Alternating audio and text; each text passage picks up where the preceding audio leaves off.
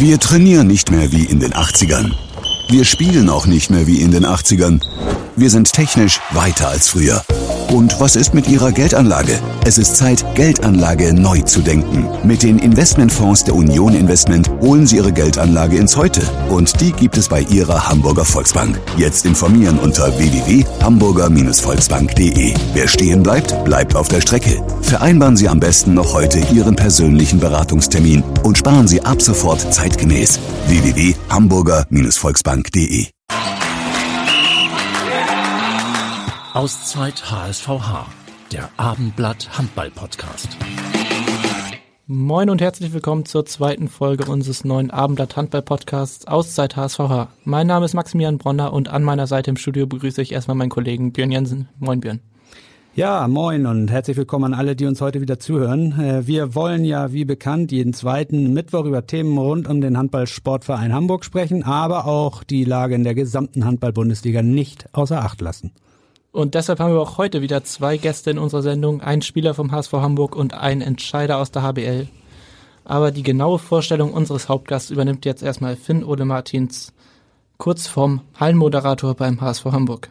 Tobias Schimmelbauer, Jahrgang 1987. Darf ich das sagen, Schimmel? Ich hoffe. Links außen, gute Laune Maschine, Fan von Eintracht Frankfurt. Ein Mann mit großem Selbstbewusstsein. Das hat sich nicht nur beim Punktgewinn in Leipzig gezeigt, als er auf den letzten Wurf wartete und diesen dann eiskalt verwandelte. Schimmelbauer kam 2019 nach Hamburg, nachdem er neun Jahre für den TVB Stuttgart Tore erzielte. Schon dort war er mit seinem Verein in die Bundesliga aufgestiegen. Etwas, was er ja in Hamburg dann wiederholte. Auch wie man deutscher Meister wird, weiß er. 2005 gewann er den Titel mit der A-Jugend der SG Wallau Massenheim. Trainer Toto Jansen schätzt ihn besonders, weil er in der Abwehr auf der Halbposition deckt. Jüngst hat er seinen Vertrag bis 2023 verlängert und ist mittlerweile selber Trainer. Er geht auf Talentförderung in der U13. Ob er da schon den nächsten Schimmelbauer entdeckt hat, das kann er ja jetzt mal erzählen. Und wann er eigentlich das letzte Mal auf Auswärtstour für Eintracht Frankfurt war. Hier ist Tobias Schimmel, Schimmelbauer. ja, wann warst du das letzte Mal auf Auswärtstour mit Eintracht Frankfurt? Ja, moin erstmal. Ähm, da muss ich wirklich lange zurückdenken. Ähm, ist ja Corona geschuldet ähm, in erster Linie. Äh, an die ähm, erste, aus, letzte Auswärtsfahrt, an die ich mich auf jeden Fall erinnere, war ähm, in Lissabon zum Viertelfinale ähm, der, von der Europa League. Und das war, eine, war ein schöner Ausflug auf jeden Fall, ja. Wenn man sich an Auswärtsfahrten erinnert, hat man ja eigentlich alles falsch gemacht. Ja, gut, ganz, ganz so wild war es jetzt auch nicht. Wir hatten auch dazwischen, oder beziehungsweise ich habe äh, damals tatsächlich eine Wette mit meinem damaligen Trainer gehabt. Ähm, da stand das Derby gegen Bietigheim kurz bevor und ich hatte halt die äh, Auswärtsreise mit Lissabon mit meinen Kumpels irgendwie im Hinterkopf und ähm, musste dazu aber einmal eine Trainingseinheit ähm, versäumen und ähm, habe dann in, einer, in einem guten Moment äh, ihn mal angehauen und gefragt, wie es da eigentlich aussieht und er hat gesagt, wenn wir das Derby in Bietigheim gewinnen, dann darf ich äh, dem Training ausnahmsweise fernbleiben und wir haben gewonnen. Perfekt. Aber das heißt, dass du tatsächlich regelmäßig versuchst, auch äh, mit der Eintracht auswärts zu fahren? Ja, also ich versuche, ich gehe gerne ins Stadion, ob es jetzt auswärts oder zu Hause ist, äh, spielt da jetzt eher die untergeordnete Rolle. Ähm, es muss natürlich logistisch irgendwie machbar sein. Hab da noch ein paar Kumpels aus der Heimat, äh, die da auch sehr aktiv sind und ähm, wenn es der Spielplan und Corona zulässt, ähm, ja, bin ich da auf jeden Fall am Start. Ja, mit dir haben wir heute einen echten Abstiegskampfexperten zu Gast. Ähm, 2015, 16 mit dem TVB Stuttgart seid ihr nur drin geblieben in der ersten Liga weil der HSV Handball damals insolvent gegangen ist. Ähm, ist das jetzt dein Dank, dass du jetzt für Hamburg spielst und die vom Abstieg rettest? ja, das ist kein verspäteter Dank in dem Sinne, aber ähm, ja, ich habe äh, kenne die kenne in der Bundesliga nur äh, Abstiegskampf und ähm, ja, war da jahrelang drin involviert und ähm, bin froh, dass wir zum jetzigen Zeitpunkt zumindest äh, ein paar Punkte Vorsprung haben auf die Abstiegsränge, weil ja im April, Mai oder auch im Juni dann, ähm, da will man nicht äh, ja alles oder nichts Spiele haben. Das ist natürlich eine Nervenprobe. Wie präsent ist denn dieses Thema Abstiegskampf in der Mannschaft? Ich meine, ihr habt jetzt gerade ganz knapp in Wetzlar verloren, äh, was, was sicherlich bitter äh, war, weil mehr drin war. Aber letztendlich, wie, wie präsent ist das Thema? Redet ihr da viel drüber oder versucht man das eher auszublenden jetzt? Ja, aktuell ist es äh, noch kein großes Thema, sicherlich natürlich vor der Saison. Ähm, aber nachdem wir dann die, die ersten Punkte gesammelt haben und dann wirklich auch gemerkt haben, dass wir wettbewerb, wettbewerbsfähig sind, war natürlich schon ein bisschen die Erleichterung da. Und daher ist es jetzt kein alltägliches Thema. Wir schauen uns natürlich die Tabelle an und ähm, wenn da in den unteren Tabellenregionen die Konkurrenten nicht punkten, dann freut man sich natürlich schon, um da nicht in eine prekäre Situation zu kommen. Aber ähm, ja, aktuell stehen wir ganz gut. Hm. Jetzt am Donnerstag hättet ihr ein Abstiegsduell gehabt mit der HBW Baling-Waldstätten. Das fällt aus. Zu viele Corona-Fälle bei den Gästen. Ähm, jetzt, wenn du dir mal vorstellst, wie du dich auf das Spiel vorbereitet hättest, wenn es stattgefunden hätte, was ist besonders daran an diesen Spielen? Ähm, bereitet man sich irgendwie anders drauf vor? Das ist dann doch immer der gleiche Ablauf. Ja, also im Großen und Ganzen ist es natürlich der gleiche Ablauf, aber die Bedeutung des Spiels ist natürlich ähm, eine andere. Also man kennt es ja als Vier-Punkte-Spiel ähm, und äh, da ist es halt gerade im Abstiegskampf, habt ihr es ja schon angesprochen, gegen die Mitkonkurrenten, vor allem zu Hause, ist natürlich absolute Siegpflicht und ähm, daher ist da natürlich schon nochmal, ja, vielleicht fünf Prozent äh, extra Motivation natürlich da, dass da die Punkte dann auch in Hamburg bleiben. Spürst du vor solchen Spielen in der Mannschaft ähm, eine ganz besondere Anspannung? Wie ist es bei dir ganz persönlich? Also ist das schon so, dass bei solchen Spielen einfach die Aufregung anders ist oder oder man sich da, da anders darauf vorbereitet, anders reingeht? Oder oder wie ist das beim HSV? Ähm, ja, wir sind in der glücklichen Lage, dass wir diese Do-or-Die-Spiele eigentlich noch nicht hatten. Wir haben direkt am Anfang äh, gepunktet, dadurch war direkt eine gewisse Leichtigkeit da. In meinem Verlauf äh, der Karriere ähm, war es früher sicherlich so, dass da eine extreme Anspannung war, aber klar, durch die Routine ähm, legt sich das schon ein Stück weit und äh, wenn man dann merkt, dass man solche Spiele auch schon gemeistert hat, ist es natürlich dann auch äh, viel wert für, für das Selbstvertrauen und, und äh, ja. Wenn du dich jetzt an deine Zeit in Stuttgart ein bisschen zurückerinnern würdest, ähm, die ersten knackigen Abstiegsduelle, hast du da vorher mit Leuten drüber geredet oder macht man das mit sich selber aus? Ähm, wie bist du damit umgegangen? Ja klar, mit dem mit den engsten äh, Buddies aus der Mannschaft. Ähm, wir haben da in Stuttgart auch äh, zum Teil in einem Viertel gewohnt. Ähm, da redet man natürlich am im Café am Tag davor schon, so morgen müssen wir und äh, sonst wird's eng. Äh, klar, das ist natürlich dann allgegenwärtig, wenn es für den für den Club dann auch nicht um die Existenz, aber um den Klassenerhalt geht. Ähm, da kommt natürlich zwangsläufig Druck auf und da tauscht man sich natürlich auch aus, ja. Wie schätzt du denn äh, die Spielertypen hier in Hamburg ein? Gibt es da jemanden, der ganz besonders aufgeregt ist? Gibt es da einen, der ganz besonders ruhig ist für solchen Spielen? Vielleicht du selber, nimm uns da mal mit in die Kabine. Wer, wer, was seid ihr da so für Typen? Ja, ich, ich muss sagen, es sticht keiner raus, der hier ähm, irgendwie mega aufgeregt ist oder äh, irgendwie sich nicht trauen würde. Ich, ich glaube, das ist vielleicht die norddeutsche Mentalität. Die sind alle recht ruhig äh, und äh, besonnen und ähm, so schnell nicht aus der Ruhe zu bringen, trotz ihres jungen Alters. Also ich glaube, für so ein ähm, absolutes Endspiel hätten wir äh, gute Charaktere in der Mannschaft. Hm. Und auch keinen, der da irgendwie hervorsticht, der besonders ruhig ist oder jemanden, wo du sagst, boah, den müssen wir vielleicht doch ein bisschen festbinden? Ja, gut, die wir haben natürlich ähm, die ältere Garde und die bisschen jüngeren Spieler. Ähm, wir Älteren, wenn uns da was auffallen würde, ähm, würde man schon mal vielleicht den einen oder anderen ansprechen, ähm, ob alles okay ist. Aber äh, grundsätzlich, ähm, grundsätzlich haben wir da, glaube ich, glaube ich, keinen, der in irgendeine Richtung heraussticht. Mhm. Wenn du so an die jungen Führungsspieler, weiß nicht, wie live das hier denkst, ähm, der jetzt mit 21 Jahren ja im Grunde immer von Anfang an spielt, euch im Angriff anführt und leitet, äh, beeindruckt dich das? Äh, wie warst du mit 21? Ja, bei Live, also nicht nur bei Live, aber auch bei Live äh, ist es schon auf jeden Fall bewundernswert. Er hat äh, wirklich eine, eine unheimliche Ruhe und äh, auch ein Selbstverständnis. Ob wir mit acht Toren führen oder mit acht Toren hinten liegen, es kommt mir nicht, ich kann natürlich nicht in den reinschauen, aber nach außen hin äh, fällt mir das nicht auf, dass er da jetzt irgendwas ändert, dass er jetzt ähm, weniger aufs Tor geht, wenn er zweimal verworfen hat oder wenn er unsicherer wird, wenn er mal einen Fehlpass gespielt hat. Er spürt da, denke ich, auch die, ähm, die Rückendeckung einfach vom, vom Toto und, ähm, und macht das wirklich in einer beeindruckenden Manier, keine Frage. Gibt es denn vor so wichtigen Spielen, du hast es selber gesagt, noch hattet ihr dieses Do or Die nicht, aber wichtige Spiele hat man ja doch immer mal äh, oder häufig. Ähm, gibt es da Spieler, die besonders hervorstechen, weil sie sich äh, in der Kabine dann nochmal äußern in bestimmter Form oder ist das immer festgelegt, wer was sagt? Äh, wie, wie, habt ihr, wie habt ihr das aufgeteilt? Ja gut, es gibt schon die klassischen Motivatoren. Das ist natürlich zum einen äh, der Niklas Weller, ähm, der Lautsprecher, der dann wirklich nochmal äh, die finalen Sätze nach der Ansprache vom, vom Toto nochmal an die Mannschaft richtet.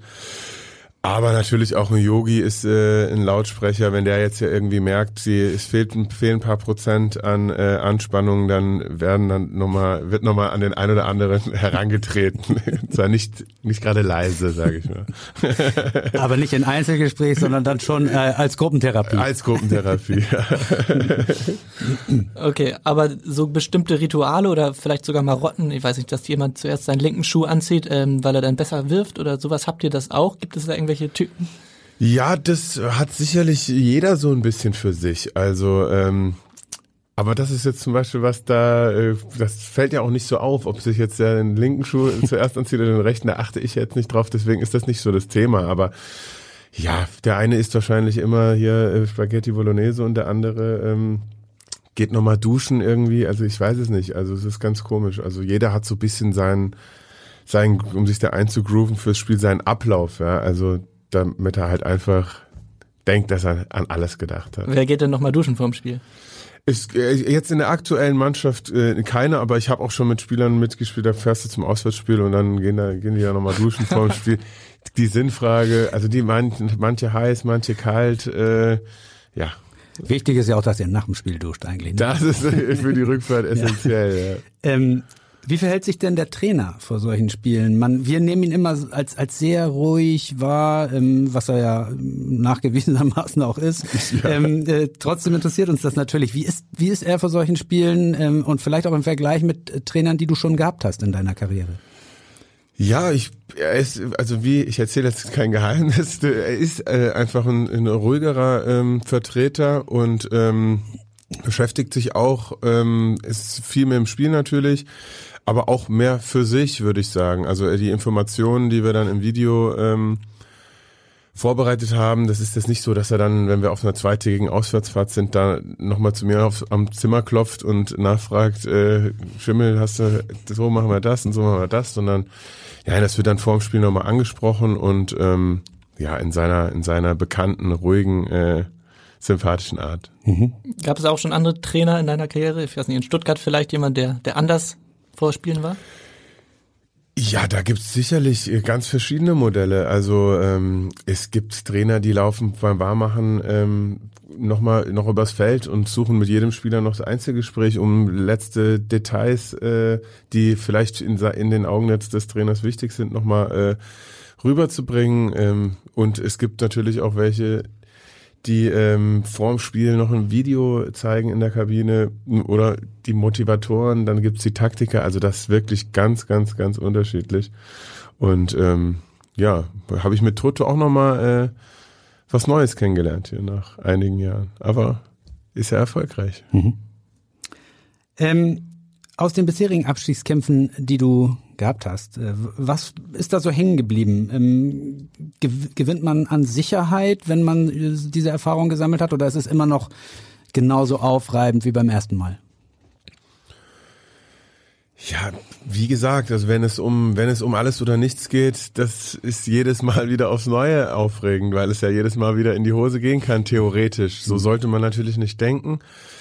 Aber ähm, ja, wenn man die Situation schon durchlebt hat, ähm, kann man sich natürlich an, an gewissen Leitfaden halten und ähm, geht vielleicht bisschen optimistischer äh, oder bisschen selbstsicherer in die Aufgabe, aber es ist natürlich immer wieder äh, was Neues, ja, immer wieder eine neue Aufgabe und man kann natürlich auch immer wieder scheitern, deswegen ist es auch immer wieder spannend. Mhm. Du hast dich oder du hast vorhin erzählt, dass ihr euch mal vor dem Spiel im Café getroffen habt und unterhalten habt, so wenn es jetzt schief geht, dann haben wir ein Problem, nach dem Motto, ähm, Habt ihr sowas regelmäßig gemacht, dass ihr euch dann irgendwie nochmal als Mannschaft zusammengesetzt habt, vielleicht äh, essen gegangen seid oder was weiß ich, um dann nochmal das Teamgefühl zu stärken auch? Ja, Mannschaftsabende gibt's jetzt unabhängig von, äh, von solchen Spielen natürlich immer mal, dass man äh, sagt, hier, wir gehen mal zusammen kegeln oder wir gehen mal ins Kino oder ähm, wenn es das Abendessen ist, klar, also das ist unheimlich wichtig. Ähm, man kann als Mannschaft natürlich nur bestehen, wenn man auch ähm, ja den, den Sport jetzt nicht als Arbeit ansieht, sondern ähm, wir sind natürlich nur im Kollektiv stark und ähm, da ist es natürlich viel wert, wenn der ähm, Positionsnachbar ähm, vielleicht auch ein Kumpel ist, vielleicht auch ein Freund ist, wo man noch mal ein paar Prozent mehr gibt. Und ähm, ja, das ist natürlich eine, die Chemie äh, sehr wichtig und ist auch im Profisport nicht, verständ, nicht selbstverständlich und bei uns ein großes Plus auf jeden Fall. Das Thema Freunde könnte ganz interessant werden. Ähm, ihr habt den TVB Stuttgart als, als großen Abstiegsrivalen. Im, im äh, letzten Heimspiel äh, kommen die dann her. Ähm, ist das bei dir jetzt schon im Hinterkopf? Was passiert, wenn das am vorletzten Spieltag gegen die dann um alles geht? Ist das für dich ganz besonders dann schwierig oder wie gehst du damit um? Ja, so weit habe ich ehrlich gesagt noch nicht gedacht. ähm, ich glaube auch nicht, dass es so weit kommt, mhm. dass, ähm, dass wir am vorletzten Spieltag noch äh, um den Abstieg äh, spielen müssen. Aber wenn es so wäre, dann ähm, hätte ich da keine Gewissensbissen. Nein, dann äh, würde ich mit gutem Gewissen Stuttgart in die zweite Liga befördern. Okay, wie viele Freunde hast du denn noch in Stuttgart oder alte Bekannte?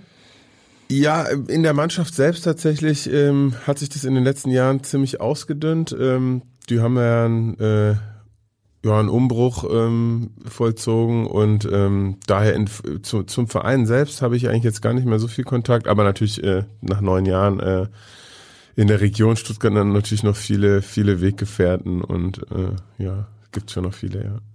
Laut äh, Wikipedia bist du bei Kercher, dem Hauptsponsor des TVW Stuttgart, noch beschäftigt. Ähm, ist das ist das tatsächlich so oder warum nein, steht nein, das da? Nein, das ist das das ist ein Fehler. Ich habe äh, in meiner Anfangszeit ähm, musste ich für mal für die Uni äh, ein Praktikum machen und äh, habe das bei Kercher gemacht und ähm, bin dann im Anschluss auch noch äh, ein Jahr ähm, dort angestellt gewesen oder beziehungsweise äh, habe da noch ein bisschen gejobbt, äh, weil es mir eigentlich ganz gut gefallen hatte. Aber mehr war es dann auch nicht. Was genau hast du da gemacht? Ah, die Abteilung hieß äh, Sozialsponsoring, ähm, war jetzt ähm, ja, also man war mir vorher auch nicht bewusst, aber so ein großer Konzern kriegt ständig Anfragen, ähm, ob man hier nicht mal ein bisschen Geld, da nicht mal ein bisschen Geld. Und äh, ja, meine Aufgabe war das dann mit noch einem Mitarbeiter quasi abzuwägen, ob äh, ja die Jungs es wert sind äh, oder nicht. Aber ähm, klar. Spannend, ja. ja. Hm. Okay, aber momentan machst du gar nichts mehr neben dem Sport oder neben deinem Profisport oder was, was machst du, wenn du nicht in der Halle bist? Genau, ich habe jetzt, bevor ich nach Hamburg gewechselt bin, noch mein Studium ab, mein Sportwissenschaftsstudium in äh, Stuttgart äh, abgeschlossen und ähm, konzentriere mich jetzt in äh, im, im höheren Alter äh, dann in der Freizeit eher darauf, den Körper vielleicht ein bisschen pflegen zu lassen und investiere da ein bisschen mehr Zeit und äh, mache jetzt sonst nichts außer, außer dem Handballspielen. Nee. Und als studierter Sportwissenschaftler, ähm, was rätst du da jetzt der Mannschaft? Oder ist die Gefahr zum Beispiel da, dass sich diese mentalen Anspannungen, die der Abschiedskampf ja mit sich bringt, dass die sich auch körperlich auswirken, dass man darüber dann eben auch äh, verkrampft, Probleme bekommt? Wie siehst du das? Grundsätzlich ist es natürlich möglich, ähm, dass dass man da äh, ja eine, Verkrampfung äh, bekommt oder oder eine, oder Probleme, die Leistung abzurufen. Sehe ich bei uns aber allerdings ähm, glücklicherweise nicht und ähm, ja, also wir haben schon gestandene Männer, auch wenn sie noch ein bisschen jünger sind und auch wenn es da hart auf hart kommt, da habe ich wirklich vollstes Vertrauen. Wir haben vorhin schon gesagt, in der ersten Saison, nachdem ihr aufgestiegen wart mit Stuttgart, ähm, seid ihr nur nicht abgestiegen, weil der HSV insolvent gegangen ist. In der zweiten Saison hattet ihr, glaube ich, einen Punkt Vorsprung auf die Nicht-Abstiegsplätze. Das hat sich ja immer meistens dann in einem Spiel am Ende entschieden. Ähm, kannst du dich noch an bestimmte Situationen nach den Spielen vielleicht auch erinnern, wie ihr da gefeiert habt, was da von einem abgefallen ist?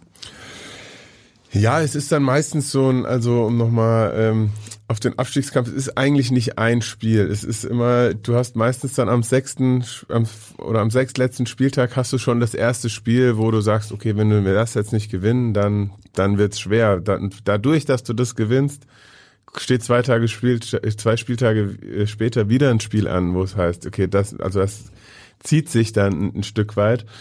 Und da ist jetzt so viel Zeit während der Saison zum Feiern nicht. Ähm, aber natürlich, wenn dann der, wenn dann der entscheidende Sieg eingefahren ist und der Klassenhalt gefeiert wurde, ähm, dann ging es natürlich äh, nochmal gerne aufs Mannschaftsfahrt auf eine bekannte Insel in, im Mittelmeer. ja, wir haben äh, tatsächlich gehört, dass äh, du auch nach dem Aufstieg mit dem HSVH eine der treibenden Kräfte gewesen sein sollst, die da unbedingt dann nach Mallorca fliegen wollten, noch in der Nacht. Ähm, was passiert denn am 12. Juni, wenn ihr, wenn ihr die Klasse gehalten habt? Wo geht's dann hin? Ja, die Planungen, die sind noch nicht so weit, aber ähm, wir haben ja auch, auch so einen kleineren Umbruch. Ähm, gibt ja doch ein paar Spieler, die nächstes Jahr nicht mehr da sind und ähm, das wäre natürlich schön, wenn man mit denen zusammen noch, äh, noch einen kleinen Ausflug machen könnte. Ja, wahrscheinlich wird's äh, Mallorca werden und ähm, hoffentlich kommen viele mit und hoffentlich gibt's dann dort auch was zu feiern. Oder spielt die Eintracht irgendwo um die Zeit noch? Nee, nein, nein, nein, nee. da ist Sommerpause. Da haben wir einen Europapokal schon gewonnen. Ja, das ist gut. Wer sind denn da die Partyplaner oder Reiseplaner bei euch in der Mannschaft? Ja, schwierig. Ich bin, ähm, ich bin das fast ein bisschen aus dem Thema, weil ich seitdem ich hier bin, äh, Corona in, in, in Deutschland leider vorherrscht. Und ähm, deswegen wüsste ich jetzt gar nicht, wer jetzt der Hauptverantwortliche äh, wäre, um eine schöne Finca zu buchen. Aber ähm, ja, wird sich sicherlich noch äh, einer finden müssen dann. Um äh, diese Finca zu buchen, müsst ihr auch erst den Klassenhalt erstmal schaffen. So Vielleicht ist es. magst du noch einmal allen Fans, die jetzt zuhören, äh, mit ein paar Sätzen Mut machen, warum äh, der HSVH mit diesem Thema Abstieg gar nichts zu tun haben wird. Ja, am liebsten würde ich sagen, weil wir am Donnerstag gegen Baling gewinnen. Das fällt leider aus. Aber ähm, nein, ich glaube nicht, dass die ähm, HSV-Fans sich Sorgen machen müssen, weil wir ja, weil wir einfach eine gute Mannschaft haben und ähm, die entscheidenden Spiele, vor allem auch zu Hause, haben wir gegen die direkten Konkurrenten jetzt noch. Ähm, da ähm, habe ich wirklich ein gutes Gefühl, dass wir da noch mindestens acht Punkte, vielleicht gerne auch mehr ähm, noch einfahren und ähm, dann dieses Jahr mit dem Abstieg hoffentlich nichts zu tun haben werden. Du hast ja deinen Vertrag auch gerade vor ein paar Wochen verlängert. Ähm, erstmal bis 2023 plus Optionen auf ein weiteres Jahr. Hoffentlich dann immer noch in der ersten Liga. Ähm, was hast du persönlich vielleicht noch für Ziele mit dem Verein? Ja, seitdem ich gekommen bin, gab es eine stetige Entwicklung und ähm, das war auch eigentlich schon Gesprächsthema, als ich hergekommen bin, den Verein weiterentwickeln und ähm, immer weiter in der Tabelle klettern. Klar, das, als Aufsteiger ist das ähm, allererste Ziel, die Klasse zu halten. Nächstes Jahr ähm, werden wir wieder einen, einen Tick besseren Kader haben. Da habe ich natürlich schon mitbekommen, dass es in Hamburg jetzt vielleicht anders als in irgendeiner Provinz äh, mit den Erwartungen relativ schnell nach oben geht.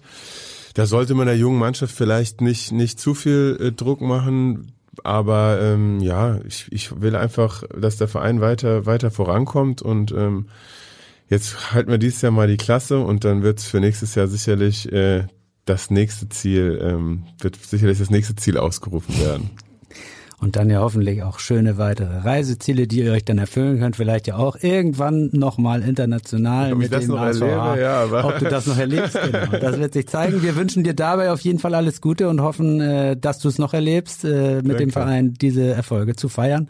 Vielen Dank, Tobias Schimmelbauer. Vielen Dank. Dankeschön. Hat Spaß gemacht. Und nun der Seitenwechsel.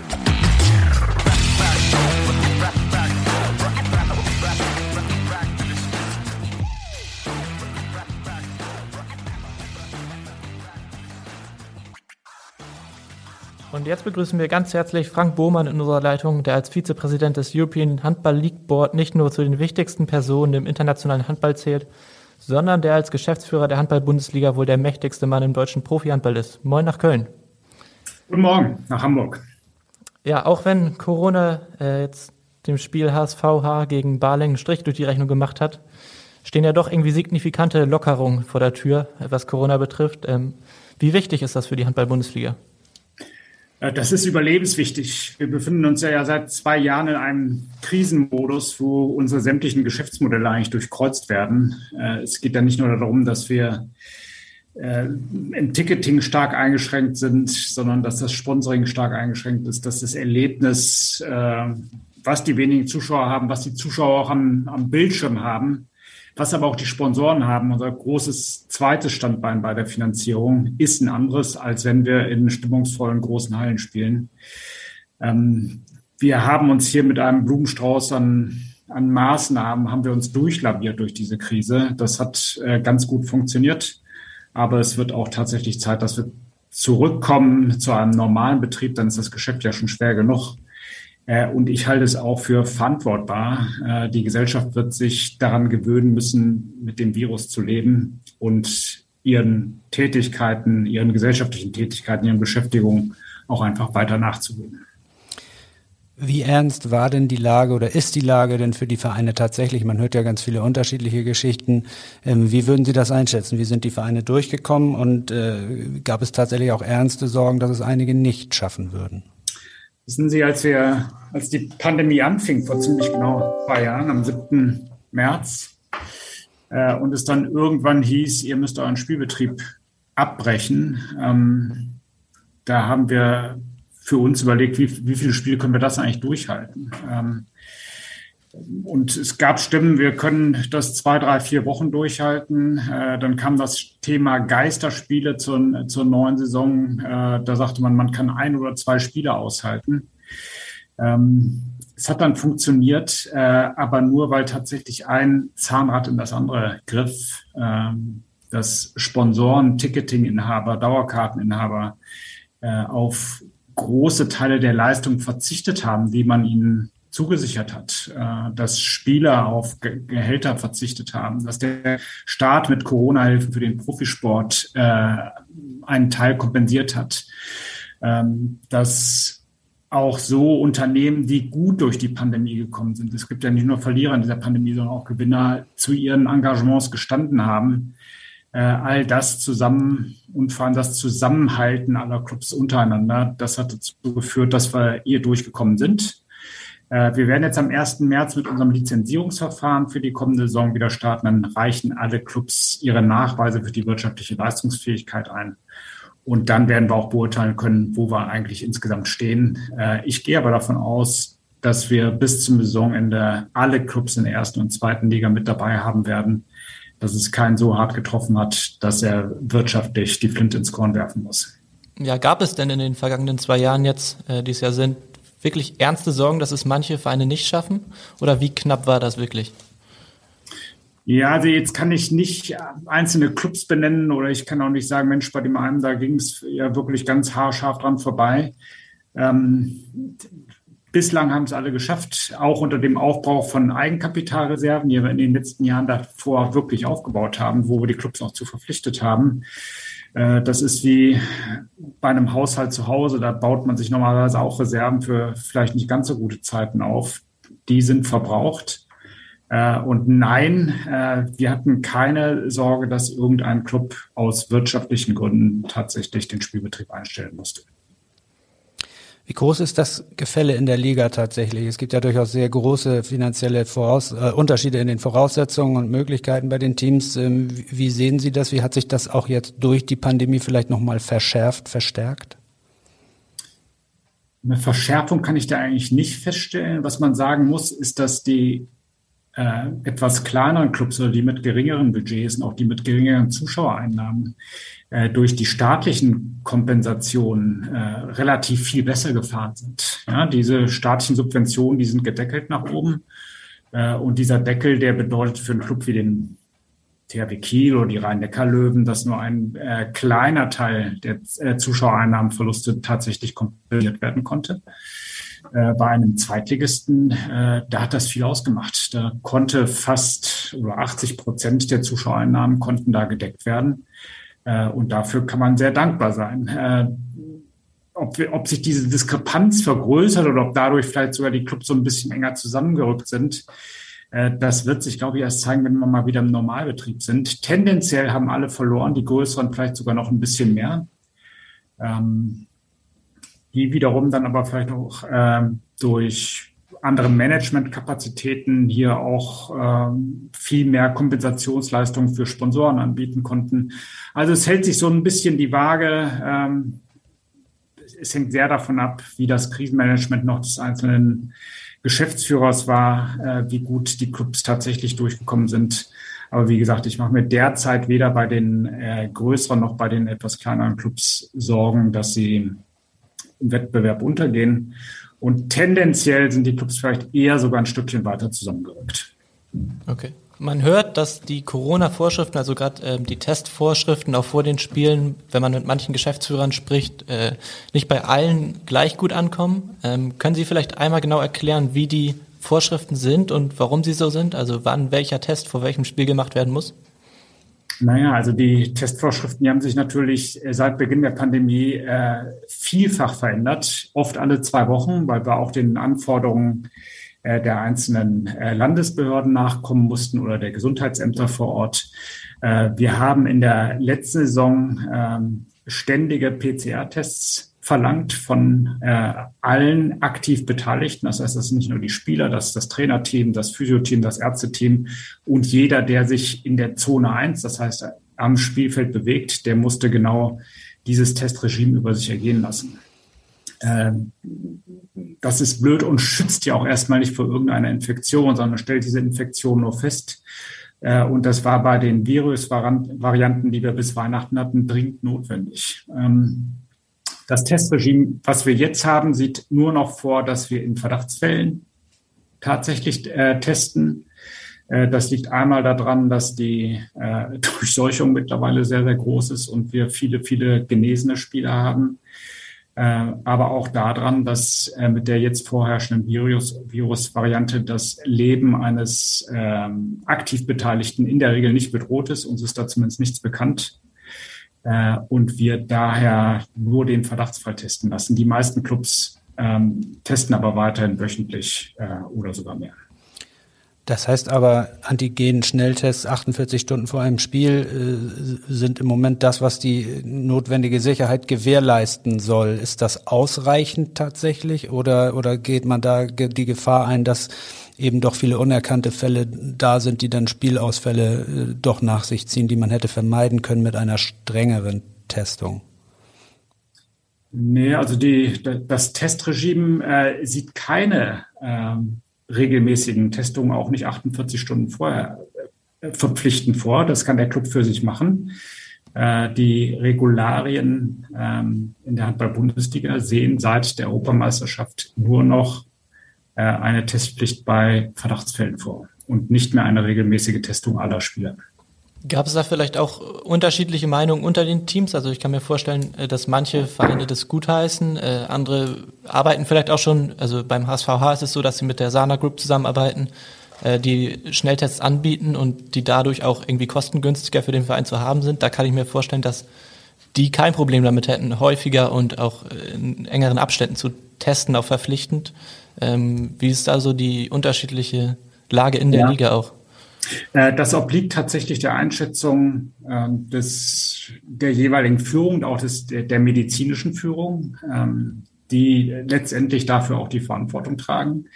Äh, der HSVH macht das äh, schon fast seit Beginn der Pandemie, dass sie mit der Sana Group auch schnell PCR testen. das ist ein Thema, was momentan ähm, von uns auch gar nicht gelöst werden könnte, weil wir gar nicht genug PCR-Testkapazitäten zur Verfügung haben. Und es wäre ähm, allein gesetzlich nicht möglich, äh, Spieler, die nicht unter einem Infektionsverdacht stehen, regelmäßig PCR zu testen. Also von daher sind die Regelungen, die wir damals, schon hatten, äh, können jetzt gar nicht mehr erfüllt werden. Und ich halte sie auch nicht für notwendig. Das ist das, was wir als neues Normal betrachten, dass man mit dem Virus leben muss, äh, solange es hier nicht zu wirklich bedrohlichen Szenarien kommt, halten wir es für verantwortlich, dass äh, aktiv Beteiligte sich nur im Verdachtsfall testen. Aber äh, es obliegt tatsächlich jedem Club selbst, wie intensiv er jetzt sein Testregime weiter fortführt. Und ich weiß es vom HSVH, dass er da ähm,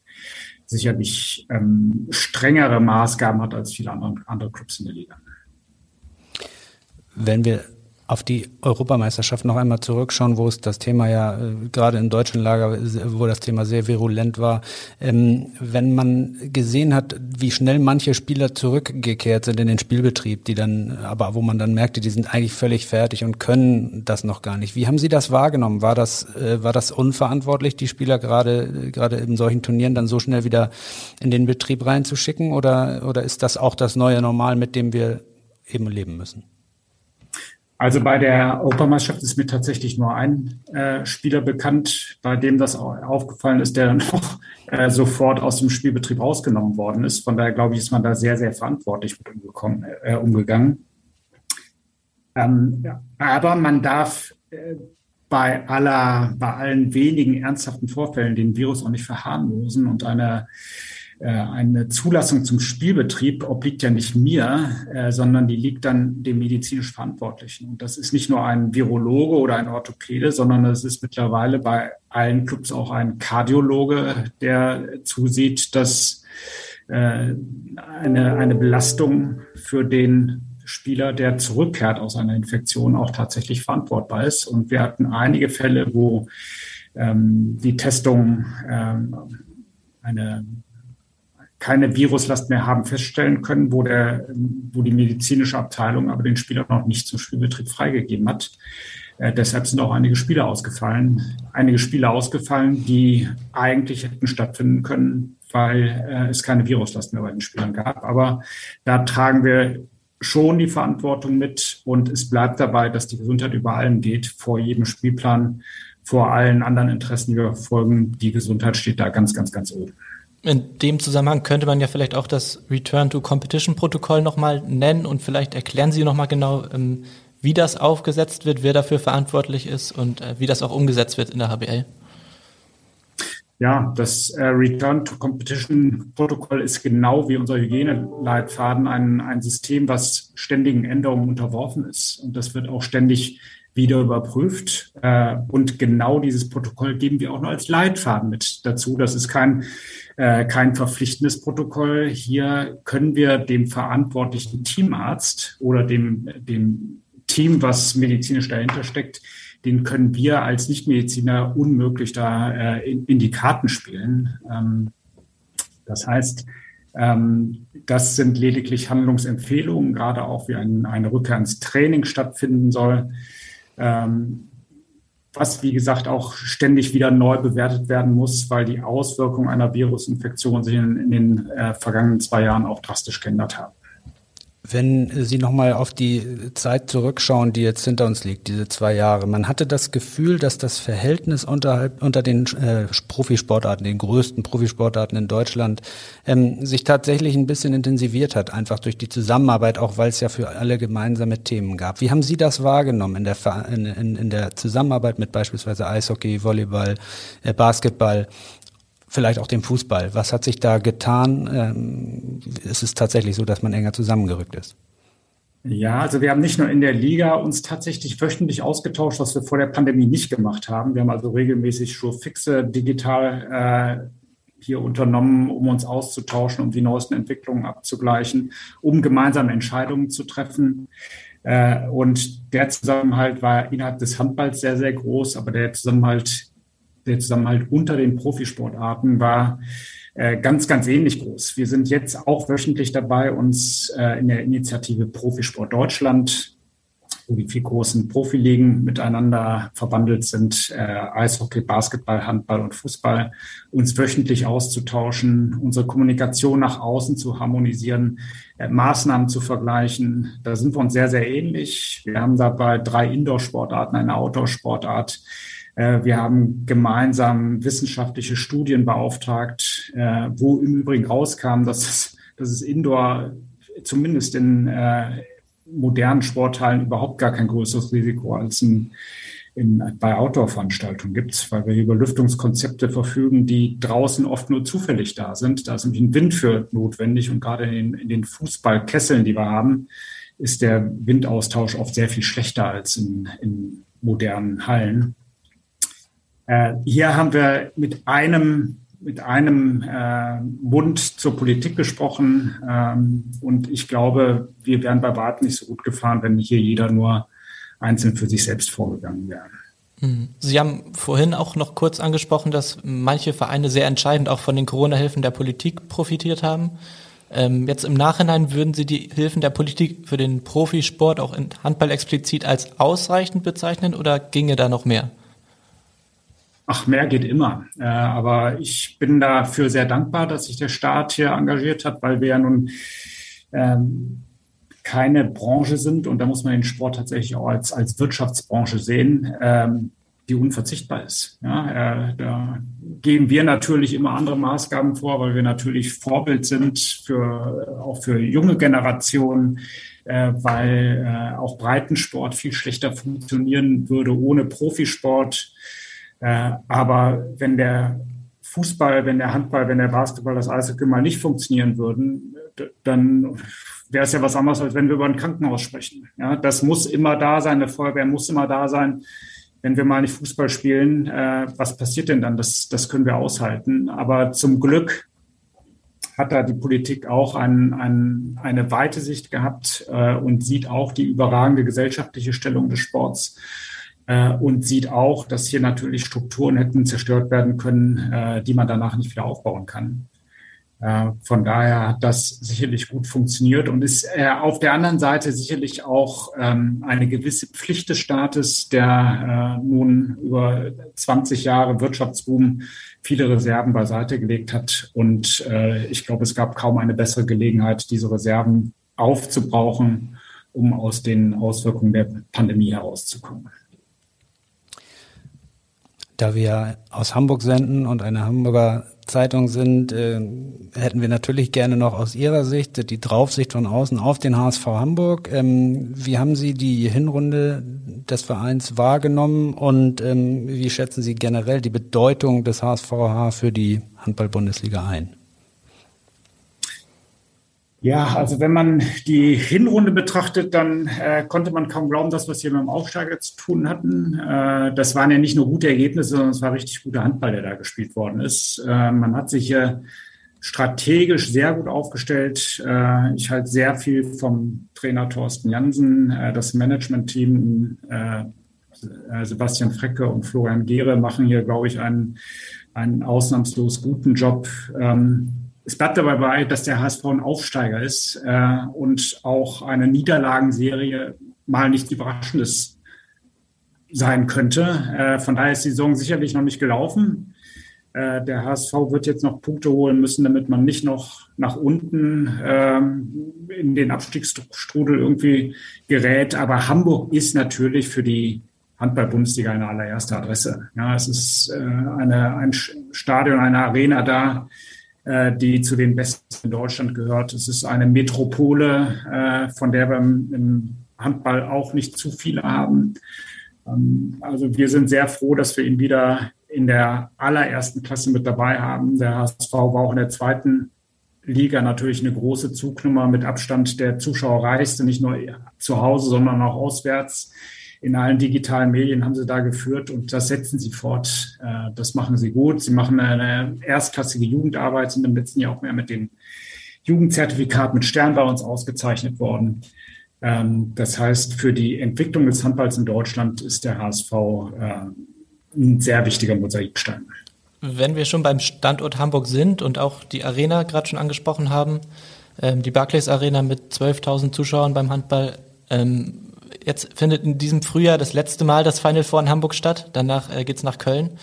Ähm, können Sie vielleicht noch mal erklären, warum es nicht möglich war, das Final Four in Hamburg zu halten und warum man nach Köln gegangen ist?